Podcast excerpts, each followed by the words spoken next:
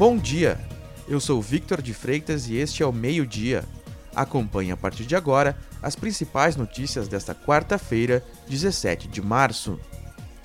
A Fundação Oswaldo Cruz divulgou uma edição extra do Boletim Observatório Covid-19 que avalia a situação da pandemia do novo coronavírus no Brasil. O país vive o maior colapso sanitário e hospitalar da sua história, conforme os pesquisadores. Das 27 unidades federativas, 24 estados e o Distrito Federal estão com taxas de ocupação de leitos de UTI Covid iguais ou superiores a 80%.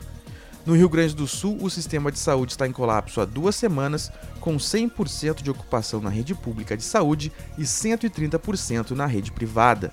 A Fiocruz alerta que medidas de isolamento físico e social, o uso de máscaras faciais e a vacinação serão determinantes para a queda no número de casos. Na tarde desta quarta-feira, os governadores do Rio Grande do Sul, Eduardo Leite, de Santa Catarina, Carlos Moisés e do Paraná, Ratinho Júnior, se reúnem em Florianópolis para debater a situação e as medidas que podem ser adotadas de maneira conjunta no enfrentamento ao novo coronavírus na região sul. Ontem, os três estados do sul tiveram 979 mortes por Covid, 502 foram no Rio Grande do Sul. O Rio Grande do Sul recebeu mais 318 mil doses da Coronavac.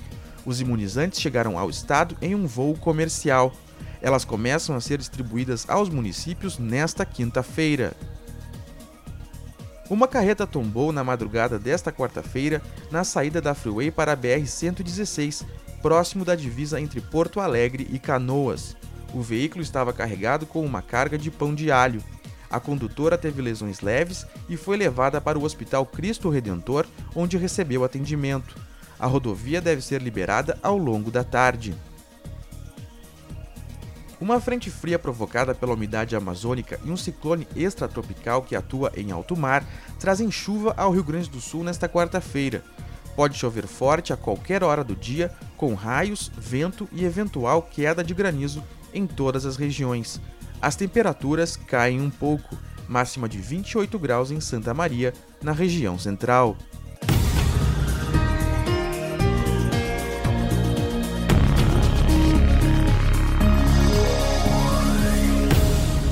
Para saber mais, acesse agorars.com. Acompanhe agora no RS no Instagram e no Twitter. Obrigado pela sua companhia e até amanhã.